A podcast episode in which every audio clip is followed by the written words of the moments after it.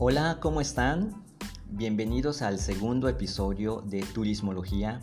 Yo soy Lalo Muñoz y el día de hoy te voy a platicar acerca de un tema que tiene que ver con dos conceptos que con mucha frecuencia son confundidos y piensan que se refiere a lo mismo, pero no es así. ¿Están listos? Muy bien, no se muevan de su espacio porque estamos on the go. Pues bien, amigas y amigos, eh, el tema de hoy tiene mucho que ver con las condiciones para desarrollar un proyecto turístico exitoso. Y esto tiene que ver con dos, dos, conceptos a su vez que con mucha frecuencia son confundidos como lo mismo. Estamos hablando del potencial turístico y de la vocación turística. Para comenzar, vamos a analizar la esencia de cada uno de los conceptos. Yo les digo que es potencial, estamos hablando que es un término que expresa posibilidad, que puede suceder o existir, lo que algo o alguien puede ser en un futuro, pero en todo caso siempre estará condicionado o sujeto a otros factores. Para esto les quiero poner dos ejemplos. Escuchen con atención. Emilio tiene un gran potencial pero debe seguir entrenando si quiere ganar el campeonato. Otro ejemplo puede ser el siguiente. El equipo de arquitectos tiene gran potencial para lograr el proyecto, aunque la competencia será muy dura. Fíjense que en cualquiera de los casos se deja en claro de las capacidades y habilidades que existen entre Emilio y el grupo de arquitectos. Sin embargo, esas capacidades o habilidades no garantizan el logro del objetivo, que en el primer ejemplo es ganar un campeonato y en el segundo es lograr la obtención de un proyecto. Esto significa que el logro del o los objetivos dependerá en gran parte de otros elementos que se deberán integrar en el proceso. Esos elementos pueden ser constancia, estrategia, visión, disciplina, preparación, entre otros. Ahora vamos a analizar la esencia del concepto vocación.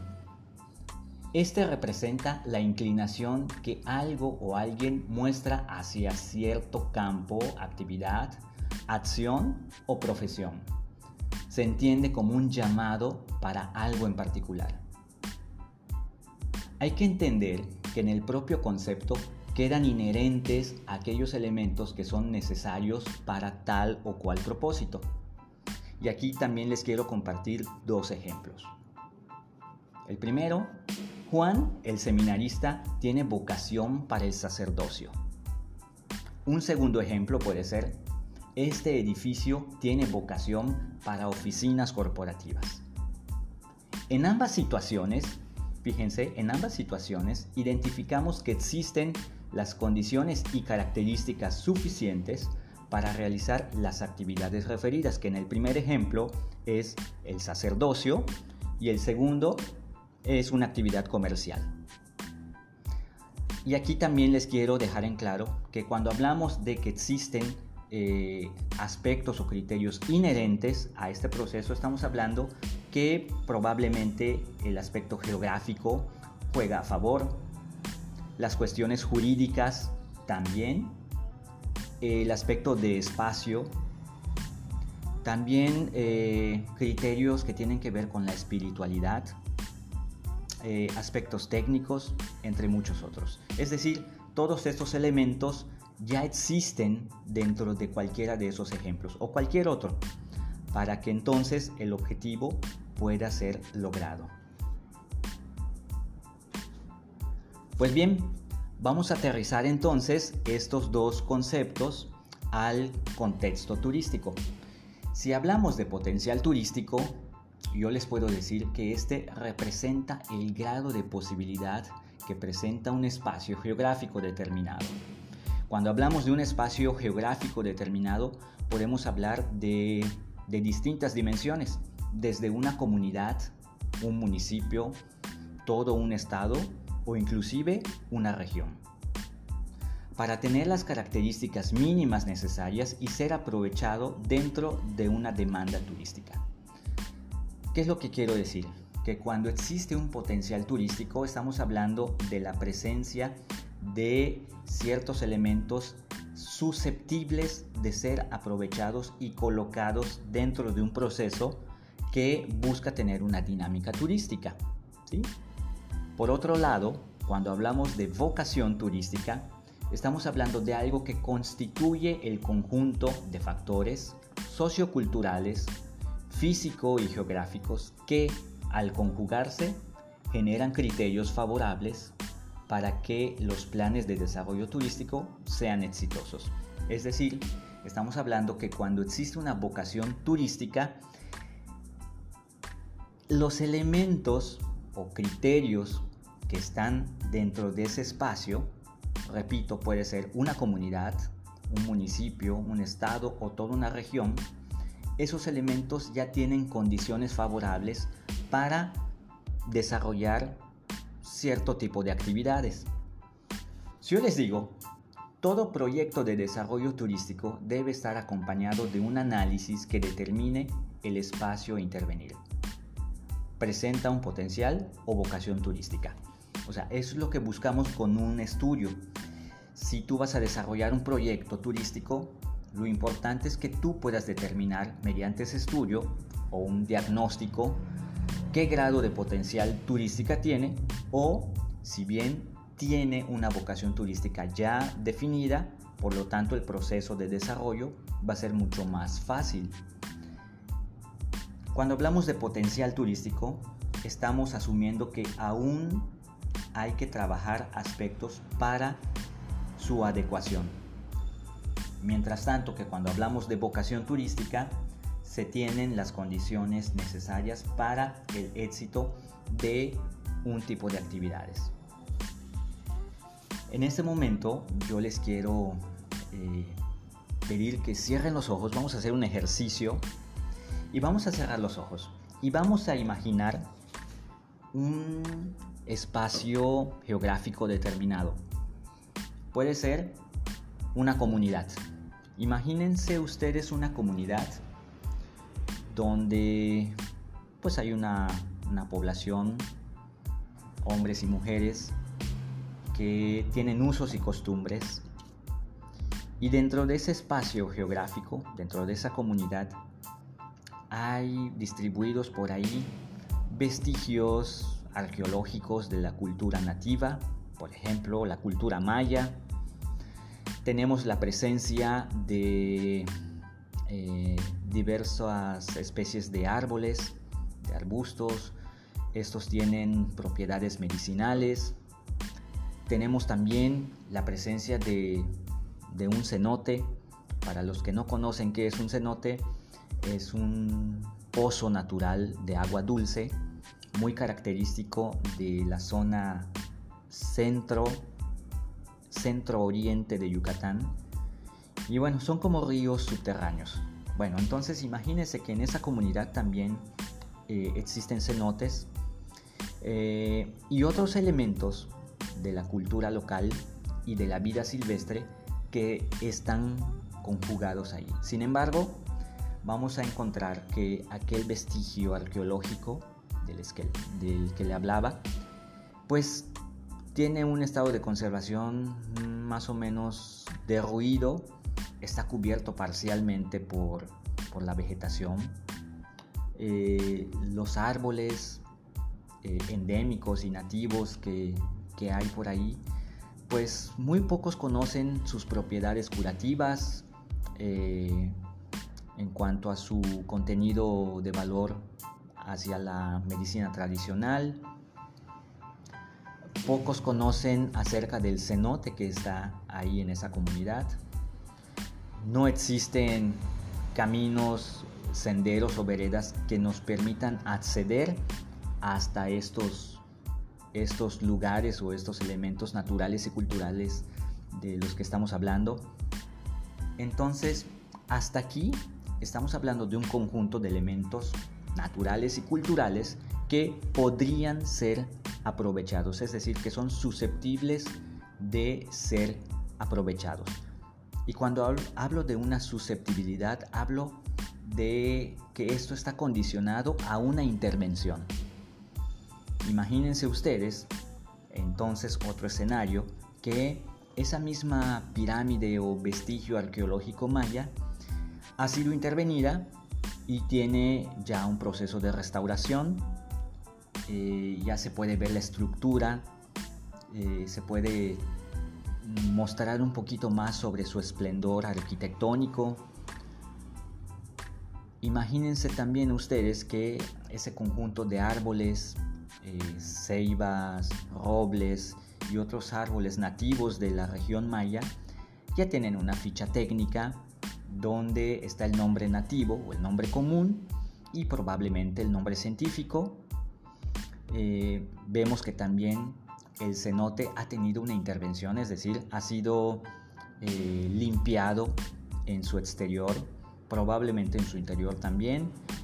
Ya puede uno acceder hasta el espejo de agua.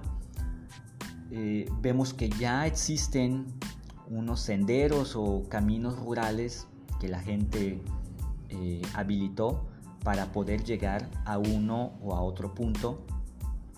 Y por otro lado, vemos también a diferentes actores de la comunidad, hombres y mujeres, que están dispuestos a participar en ese proceso de, actividad turística.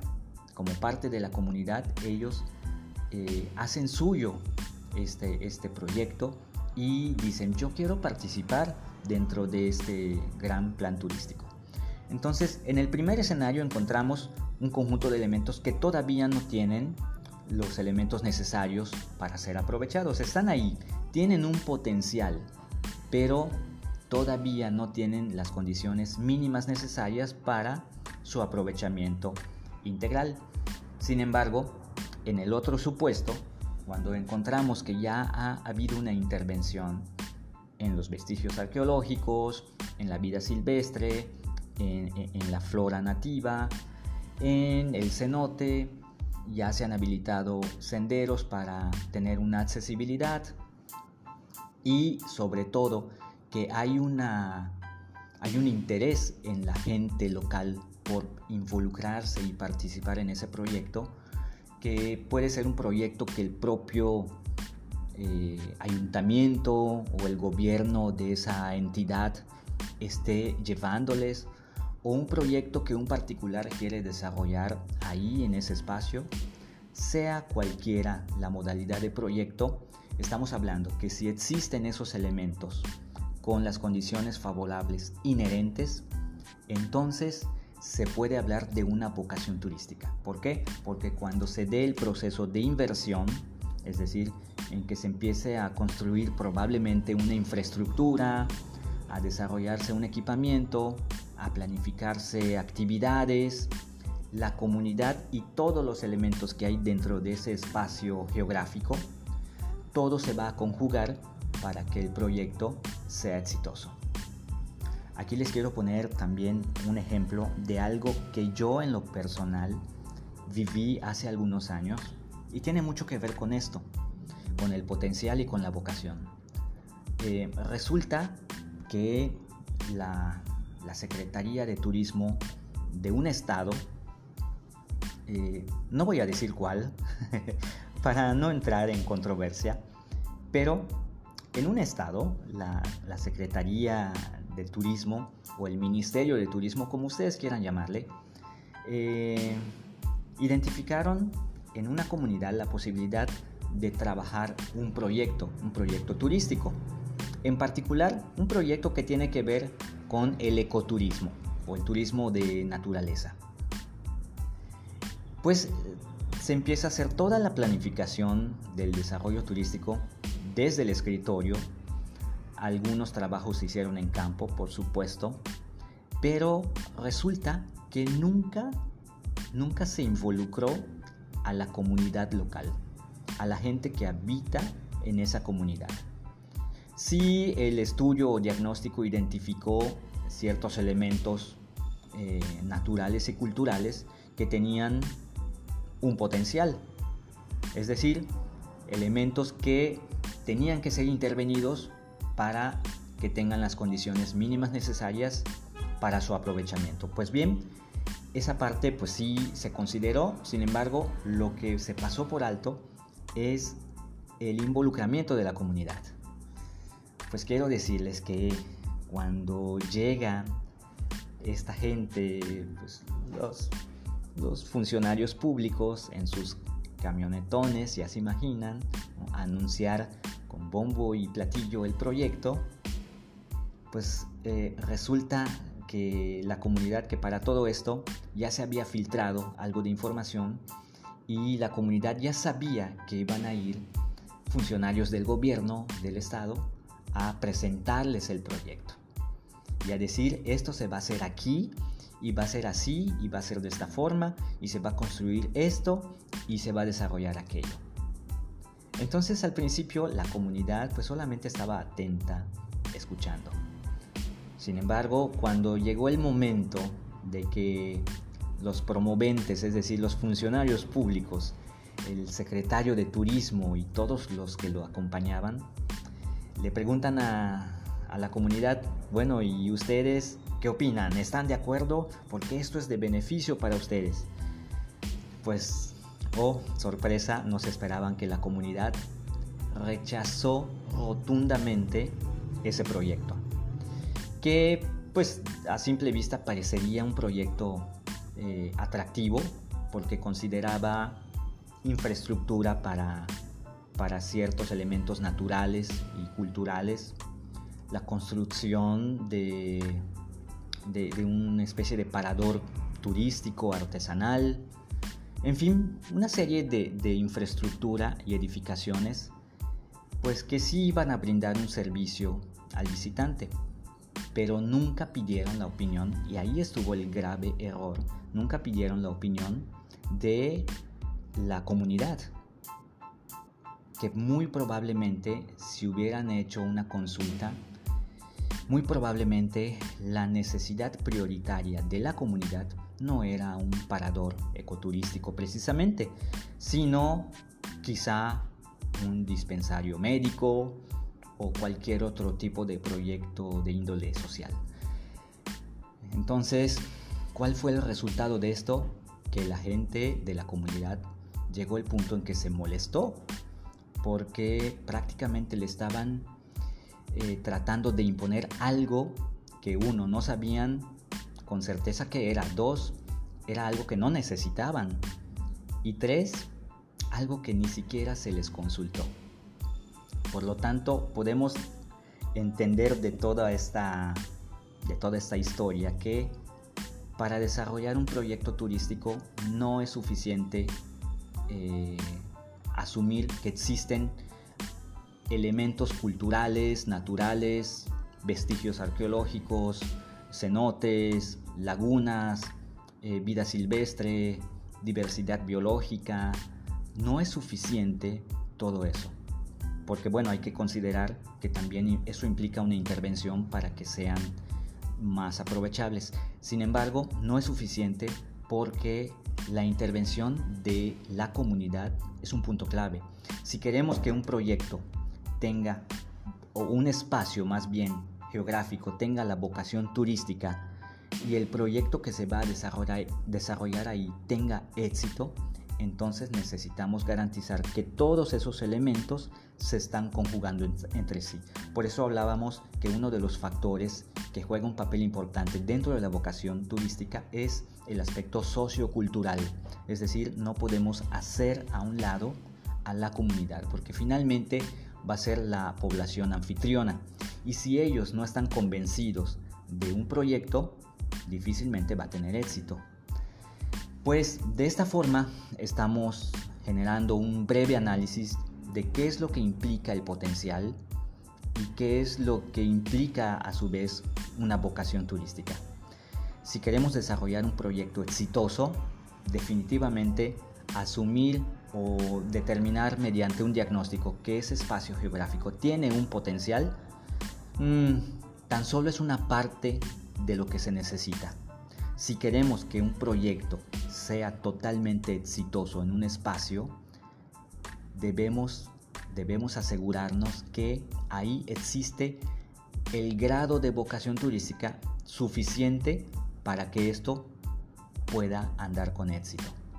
Pues bien amigos, de esta forma concluimos este podcast.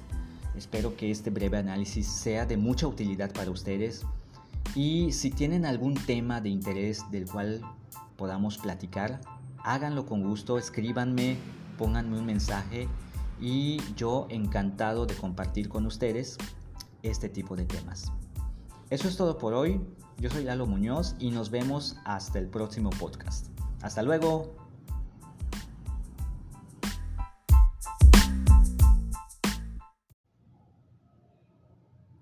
Bonjour mes amis, je suis Lalo Muñoz et aujourd'hui je vais vous parler de l'animation touristique et de mon expérience en France. Hola, soy Lalo Muñoz. Bienvenidos todos a este tercer episodio de Turismología. Y el día de hoy vamos a platicar de un tema súper interesante, eh, un tema que tiene que ver con el aprovechamiento del tiempo libre. Así que si quieren conocer más, no se muevan y on va. Pues bien, ya estamos aquí, amigas, amigos, en el tercer episodio de Turismología y hoy vamos a hacer un análisis interesante.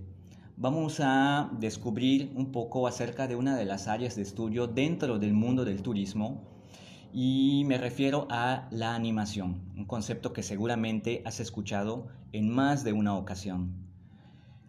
Te quiero hablar un poquito acerca del término de dónde proviene y un poquito sobre su significado.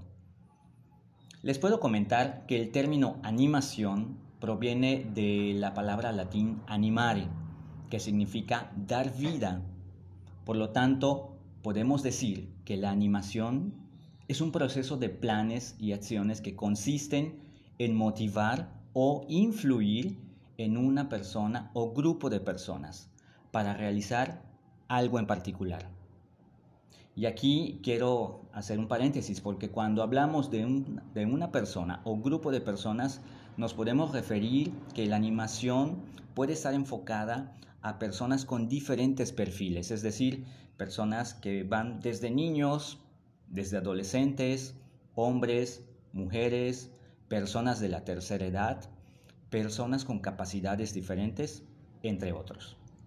Y por otro lado, cuando hablamos que la animación propone un conjunto de actividades para realizar algo en particular, estamos hablando que los programas de animación incluyen eh, un conjunto de actividades que tienen un propósito distinto. Ahorita vamos a ir viendo que estas actividades pueden ir en función a el enfoque, el entorno, eh, las características de los participantes, el perfil, entre otras variables. Pues bien, para una mejor comprensión eh, y poder analizar de una forma más fácil y práctica este concepto, podemos identificar dos grandes clasificaciones dentro de la animación en el turismo.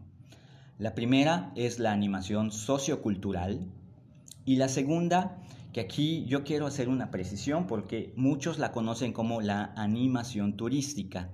Yo en lo personal prefiero no llamarle así porque cuando decimos animación turística estamos hablando en un sentido abstracto, es decir, nos referimos al concepto de la animación dentro del turismo y no precisamente eh, especificando que se trata de, un, de una clasificación o segmento.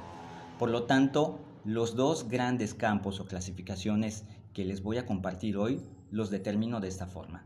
Por un lado, la animación sensacionalista, que algunos le llaman, insisto, animación turística, pero yo prefiero llamarle animación sensacionalista, y la otra gran clasificación que se llama la animación sociocultural. Pues bien, ¿están listos para hacer el análisis? Comencemos. Quiero compartirles que la animación sensacionalista se trata de una clasificación de la animación que se orienta a la organización y realización de actividades para ocupar o aprovechar el tiempo libre de los vacacionistas. Estos programas de animación tienen como principal propósito o alcance el esparcimiento, la diversión y la recreación aunque no precisamente estas actividades tienen que estar enfocadas a la educación. Insisto, este modelo de animación sensacionalista, su principal objetivo o alcance es el esparcimiento, diversión y recreación, no precisamente la educación. Quiero compartirles también que el principal referente de este modelo de animación es Estados Unidos, aunque países de América Latina como México lo han adoptado desde por ahí de los años 80, principalmente en los grandes complejos hoteleros, estos que conocemos como all inclusive o todo incluido, donde finalmente las personas están permítame decirlo así, están cautivas dentro de ese gran espacio, realizando actividades, porque finalmente todo tienen ahí en ese complejo, desde lugares para comer, desayunar, eh, cenar, donde divertirse en las albercas, eh, actividades que tienen que ver, y esto lo pongo entre comillas, para disfrute de la naturaleza, actividades de aventura, noches de disco, performance que de alguna forma aluden a algunas actividades culturales, entre otras. Lo que quiero decir aquí con esto es que Estados Unidos se ha destacado por desarrollar actividades que tienen que ver con la animación sensacionalista, es decir, actividades que se basan en matar el tiempo libre, aprovechar el tiempo libre para que los los vacacionistas, o en este caso los viajeros que están hospedados en esos grandes centros hoteleros, puedan tener actividades durante todo el día.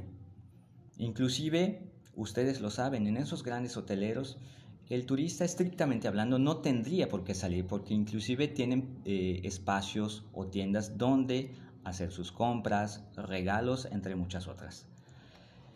Por otro lado, hablando de la animación sociocultural, esta se destaca de la anterior por planificar y desarrollar actividades que ponen en valor la identidad cultural de un sitio, de un pueblo, región o país.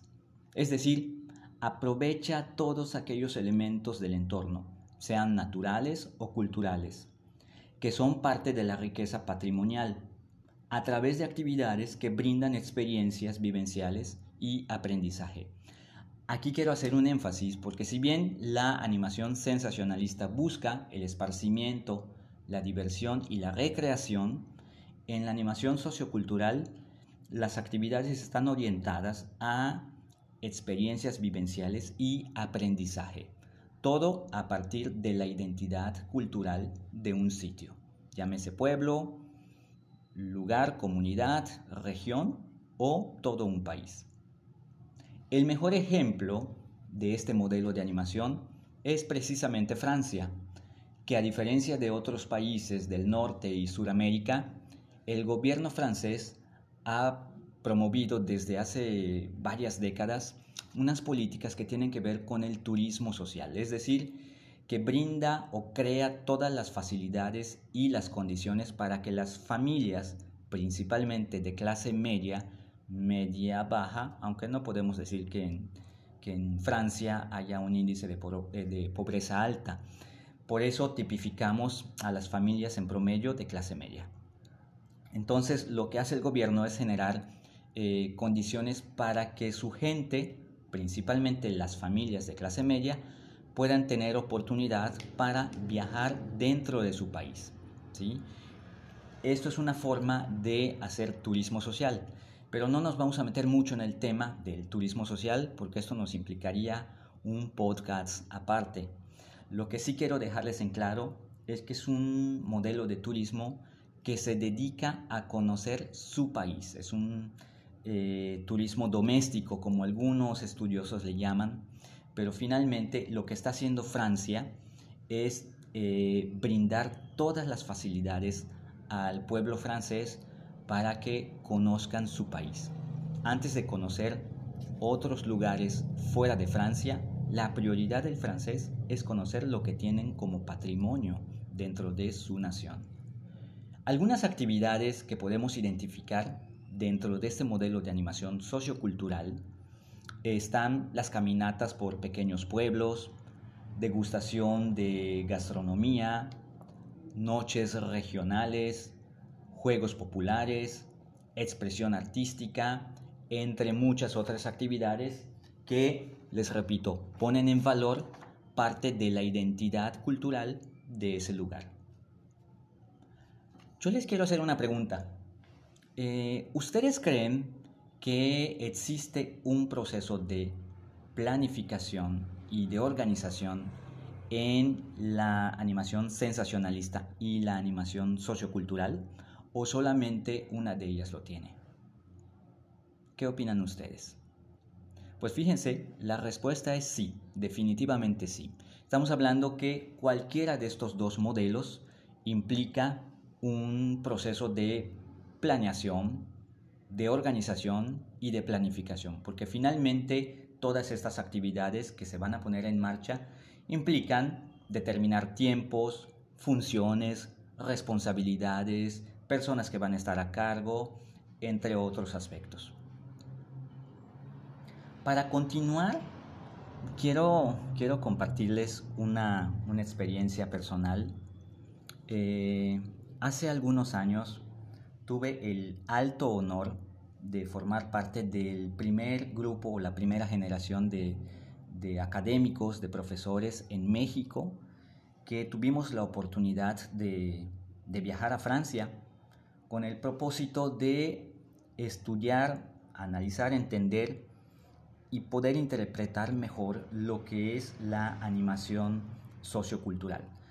Porque definitivamente, como les decía hace unos minutos, Francia se destaca por desarrollar este modelo de animación. Por lo tanto, nosotros fuimos para conocer qué es lo que hacen ahí en ese país, en los pueblos vacacionales, y cómo desarrollan sus actividades. Pues bien, de repente me encontraba en, el aeropuerto de la Ciudad de México, tomando el vuelo de Iberia, 13 horas de vuelo, saliendo desde la Ciudad de México, aterrizando en el aeropuerto de Madrid, aeropuerto de Barajas, 13 horas eh, cruzando el Océano Atlántico.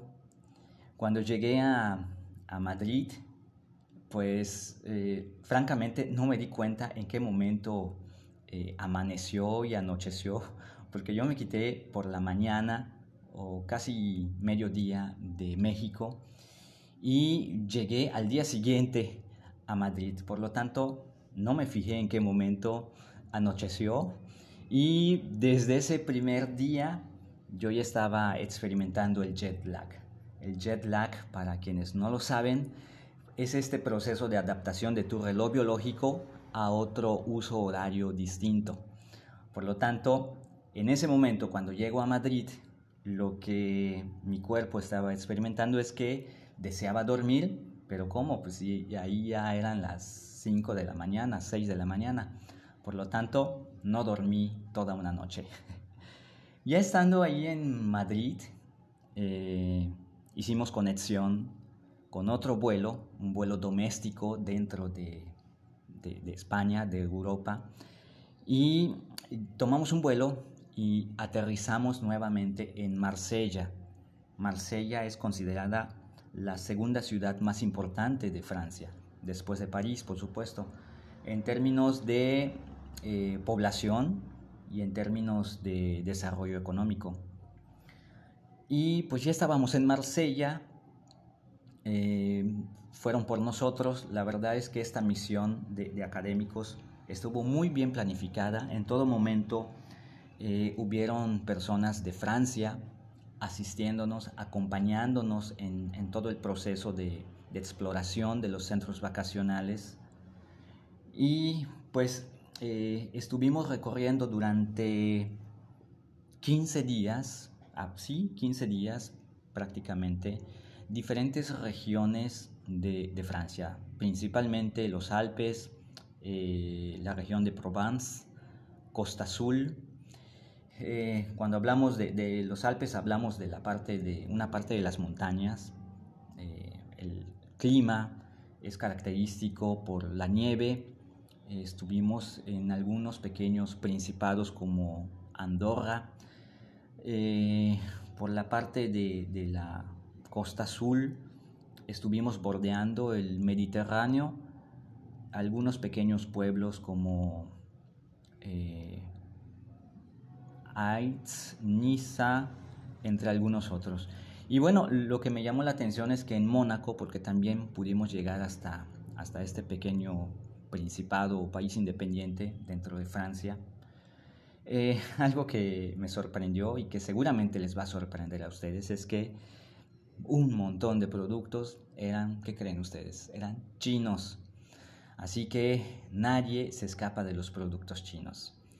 Y eso fue una, pues fue una pequeña decepción porque pues, yo pensaba, em, eh, pensaba encontrar eh, productos fabricados en, en Europa, pero me di cuenta que el producto chino pues ha invadido todos los mercados.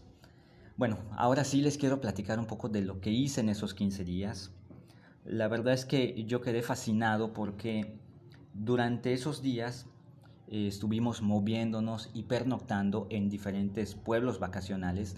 Ahí no son los hoteles convencionales como los conocemos aquí en México, sino son espacios más abiertos, que se caracterizan por ser eh, tipo departamentos o cabañas o también hoteles, pero cada uno se caracteriza por la propia región donde está ubicado, por el ecosistema, por el microclima, por ciertos usos y costumbres, y ahí es donde entra la parte increíble de, de esta exploración, porque de repente, mm, eh, en una de esas noches de animación, me dice la persona que está a cargo del programa, Eduardo, ¿sabes qué? Yo quiero que tú te integres a, un grupo de, personas, de hombres y mujeres adultos, que eh, van a tener una noche regional.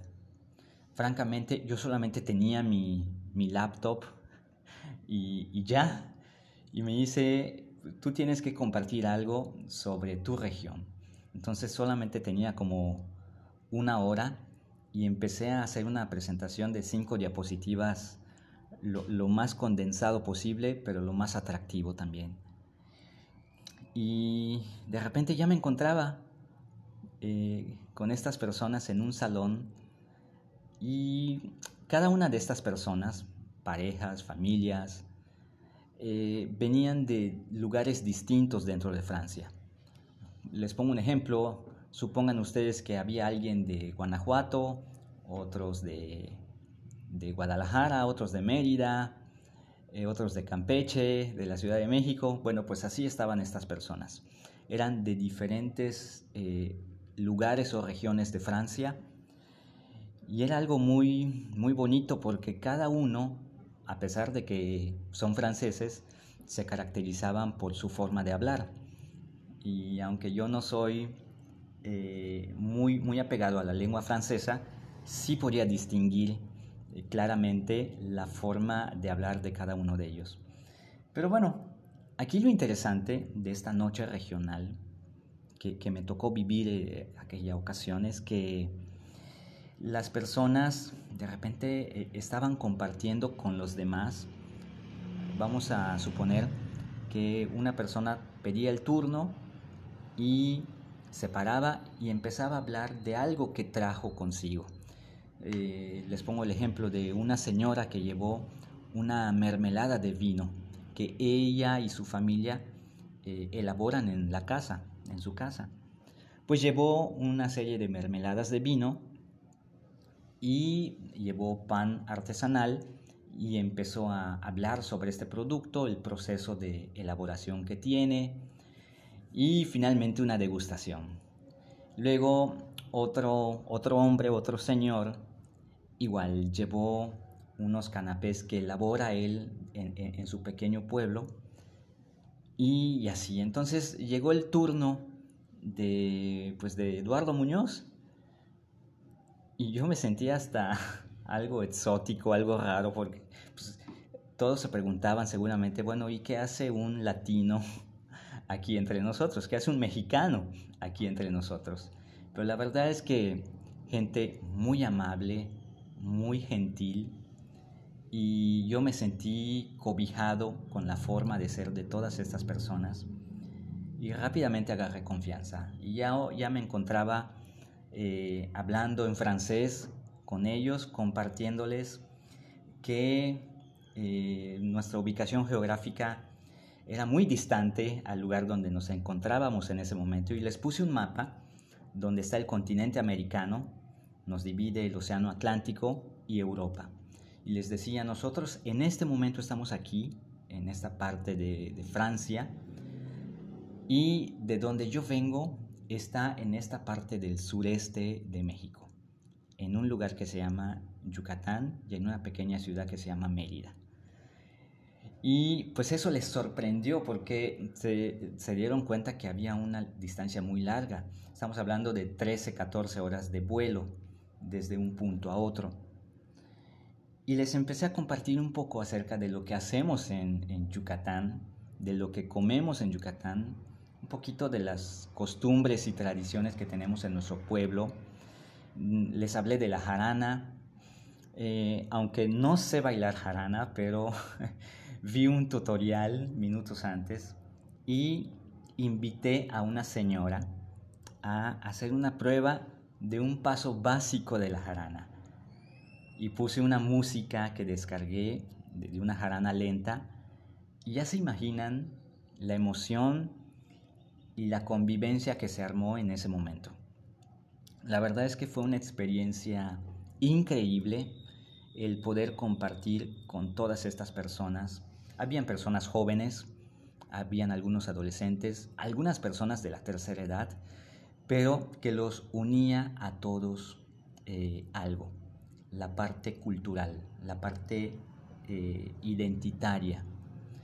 Finalmente, eh, pude aprender mucho de ello porque entendí que la animación sociocultural viene a proponer una revalorización de los elementos de un pueblo, de un lugar, de una comunidad o de todo un país. Me di cuenta también que para el francés es muy importante la animación.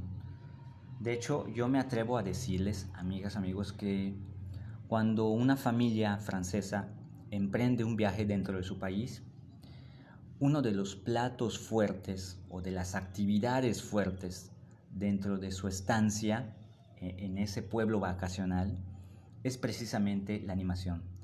De repente yo me encontraba eh, durante la mañana y el día a personas que, había, que estaban preguntando, oye, ¿a qué hora va a comenzar el programa de animación?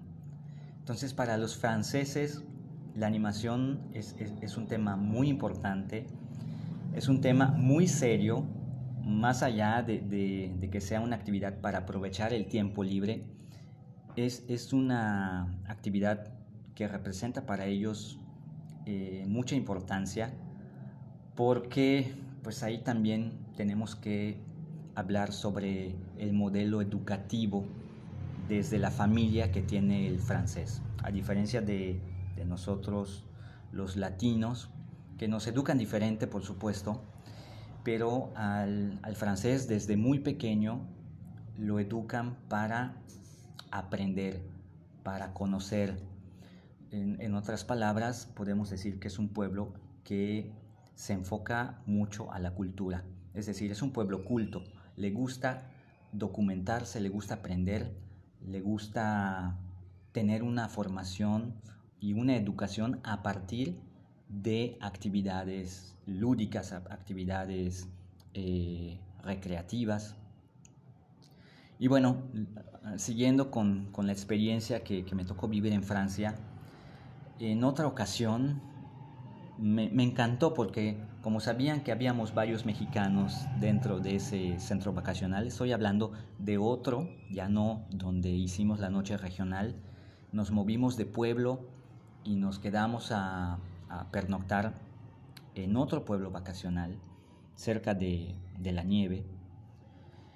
Y ahí las personas a cargo de los programas de animación eh, implementaron una noche mexicana. Entonces imagínense, nos sentíamos en nuestro ambiente, como peces en el agua. Y ahí, eh, junto con los otros animadores franceses, empezamos a hacer eh, y elaborar pequeños adornos que tenían que ver con México, desde sombreros, desde papel picado, pasacalles, eh, algunos elementos que ahí tenían que hacían referencia como a pequeños establos, en fin, elementos escenográficos que ahí tenían a mano y que nosotros fuimos elaborando también con los recursos que ahí teníamos. Ni piensen que, que nos fuimos a comprar todos los elementos a alguna tienda especializada, no. Lo que teníamos a mano lo transformábamos en un elemento decorativo.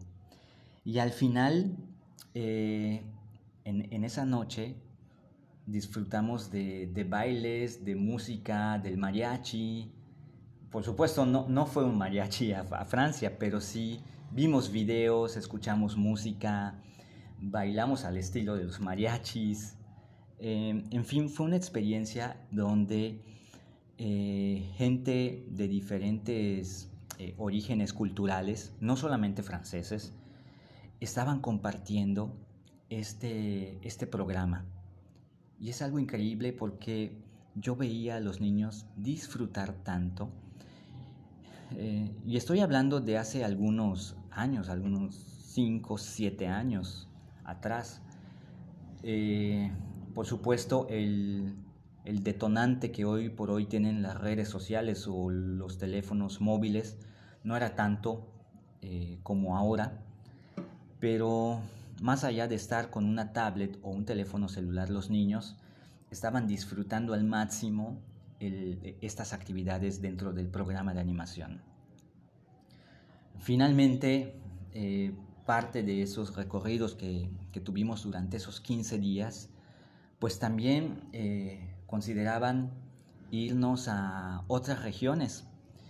Fuimos a una pequeña ciudad, bueno, más bien a un pequeño pueblo que se llama Grasse, ahí eh, es como, vamos a decirle así, como la capital del perfume en Francia. Es un pequeño pueblo donde se especializan en la elaboración de los perfumes. Ahí hay mucho perfumista, mucho florista, capaces de, distinguir entre un aroma y otro. Y nos explicaban todo el proceso de eh, elaboración que tiene un perfume. Y cómo cuando una marca en particular Mm, no sé, imagínense cualquier marca de perfume, Carolina Herrera, Gucci, Cartier, entre muchas otras, van a estos pueblos y hay muchas casas perfumistas que elaboran perfumes y les encargan a ellas hacer diferentes pruebas. La casa perfumista se dedica a hacer dos, tres propuestas para esta firma y les, les presentan tres opciones. El responsable de la firma va a, esta casa que elabora los perfumes y empieza a identificar cuál es el aroma que más se apega al concepto que están buscando. A lo mejor es un aroma enfocado para hombre o para mujer con cierta característica. Entonces cuando determinan eh, el perfume o la fórmula más bien que le van a comprar a esa casa. La casa se las vende, se crea una patente, se le entregan pues todo, todo lo que implica la fórmula y, el conocimiento intelectual de ese trabajo y por lo tanto a partir de ese momento esa propuesta se transforma en una fragancia propiedad de la firma, es decir, de la marca. Y ya un, por decirles el ejemplo de un Carolina Herrera, le puede poner eh, Carolina Herrera Millionaire eh, para dama o para caballero, ya lo lanza al mercado y establece un precio. La casa perfumista ya se deslinda, ya no, tiene, ya, ya no es dueña de esa fragancia, puesto que se la vendió a la firma y bueno, pudimos descubrir mucho de este mundo del perfume en Francia. Eh, en Marsella también descubrimos muchísimo porque ahí siendo la ciudad más importante de, Francia, pudimos encontrar muchos lugares donde todavía se practican juegos populares. Uno de ellos es el petanque. El petanque es una especie de, de juego de canicas, pero no estamos hablando de las canicas pequeñas como las conocemos aquí en diferentes regiones de México, o al menos en Yucatán así las conocemos. Ahí el petanque eh, son una especie de canicas, pero grandes, como de 5 a 7 centímetros de, circunferencia. Eh, son, son unas bolitas de acero muy pesadas y que tienen unas reglas muy particulares. El caso es que es muy común encontrar en Marsella, en los diferentes barrios de Marsella, que la gente esté jugando petanque. Por decirlo así, como si estuvieran jugando fútbol o canicas eh, por la calle. Y esto es maravilloso porque nos habla de, de, de una muestra multicultural, porque no solamente los franceses juegan petanque, sino personas que vienen de diferentes países que colindan con esta parte de Francia. Estamos hablando de gente de Turquía, gente italiana, por supuesto, gente que viene de España, eh, entre algunas otras nacionalidades. Y bueno, eh, al finalizar todo este, toda esta misión de 15 días. El último día lo hicimos en una ciudad con aire parisino, que aunque es una pequeña ciudad, pero tiene un alto sentido del glamour. La verdad es que a mí me sorprendió. Eh, se llama Aitz. Es una pequeña ciudad con muchas fuentes, con mucha influencia romana, eh, muchos monumentos de leones, eh, muchas esculturas. Podríamos decir que es casi casi como, como una Florencia, porque hay muchas esculturas por las calles, por las avenidas. Y el solo caminar por alguna de esas calles, estás aprendiendo un montón sobre la historia, sobre la identidad cultural de ese pueblo, de su gente. Eh, francamente ahí me la pasé comiendo pizza ¿Por qué? Porque era lo más rápido y pues lo más versátil de, traer a la mano y andar caminando, porque ahí lo que quieres es, es descubrir todo ese mundo, todo ese micromundo que te ofrece ese, ese pequeño pueblo. Y ya para finalizar esa experiencia, en el día número 16 nos regresamos a Marsella tomamos el vuelo de regreso a, Madrid y de Madrid nuevamente volamos a la Ciudad de México. Otras 13 horas, eh, muy cansadas pero satisfactorias porque al final de toda esta travesía, de toda esta misión, pude entender perfectamente la diferencia entre un modelo de animación sensacionalista y un modelo de animación sociocultural. Y aquí eh, yo quiero decirles que ningún modelo es mejor que otro. Simplemente los modelos se van adaptando al entorno y a las circunstancias que el, el lugar que lo practica tiene. Ya para concluir amigos y no cansarles más en este podcast, porque hay muchísimo de qué hablar, pero bueno, vamos a concluir con esto.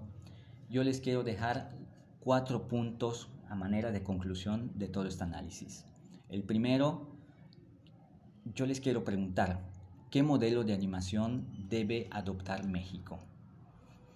¿Le conviene más la animación sensacionalista o le conviene más la animación sociocultural? ¿Cuál? ¿Una, otra o ambas? Yo no les quiero responder. A mí me gustaría que a partir de este breve análisis ustedes formen su propio criterio y determinen si le conviene uno, le conviene otro o le conviene hacer una fusión de ambos. El punto número dos que les quiero compartir es que la animación sensacionalista no es mala, les decía, no es mala o menos importante que la sociocultural. Simplemente estamos hablando de dos modelos de animación que responden a circunstancias y a necesidades y a entornos, por supuesto, diferentes. Por lo tanto, será muy válido que si se trata de un complejo hotelero, aplicar la animación sensacionalista porque eso es lo que conviene más. Comercialmente hablando es lo que conviene más también. Pero si hablamos de que los viajeros están en un pequeño pueblo y están en espacios abiertos, lo que conviene más, por supuesto, es compartir esos elementos identitarios, eh, culturales, naturales, que distinguen o relacionan a ese pequeño pueblo, a esa pequeña comunidad. Por lo tanto, ambas son importantes y cada una responde a criterios diferentes. El punto número tres, y esto lo quiero comentar porque la he encontrado mucho o, con cierta frecuencia a personas que desarrollan programas de animación sociocultural y lo que hacen es que las actividades que estos desarrollan muchas veces van orientadas a crear concursos donde alguien gana y alguien pierde. Concursos o dinámicas y actividades donde hay un primer, segundo y tercer lugar. No, esto es un grave error y se los quiero decir de manera tácita, porque si hablamos de una animación sociocultural, estamos hablando que debemos tener en cuenta que las actividades buscan la convivencia, jamás la competencia. En otras palabras, un buen programa de animación sociocultural siempre va a buscar la integración, jamás la competición. Aquí no importa tanto si tú perdiste o tú ganaste. Aquí dentro de la animación sociocultural, y eso es lo que tiene que tener en cuenta el animador, que debe tener muy en cuenta que las personas se sientan integradas, que se sientan eh, bienvenidas, que se sientan eh, pues eh, cómodas, felices, porque si tú como animador sociocultural empiezas a crear actividades donde hay un ganador, de un primer lugar, de un segundo lugar, y alguien que perdió o que obtuvo un premio o un lugar de consolación, eso es un grave error. Siempre debemos buscar en las actividades la convivencia y jamás la competencia. Y por último, decirles que la animación sensacionalista busca el esparcimiento, la diversión y la recreación, mientras que la animación sociocultural privilegia el aprendizaje y valoración de la identidad cultural de un lugar. Entonces amigos, eh, hasta aquí llegamos en el análisis, ya se nos fueron más de 30 minutos en esta charla. Eh, hay mucho que, que decir sobre este gran tema, pero bueno, yo espero que este breve análisis les haya sido de utilidad y manténganse al tanto porque vamos a seguir compartiendo algunos temas interesantes que tienen que ver con este gran mundo del turismo. Yo soy Lalo Muñoz y nos vemos hasta la próxima. Au revoir.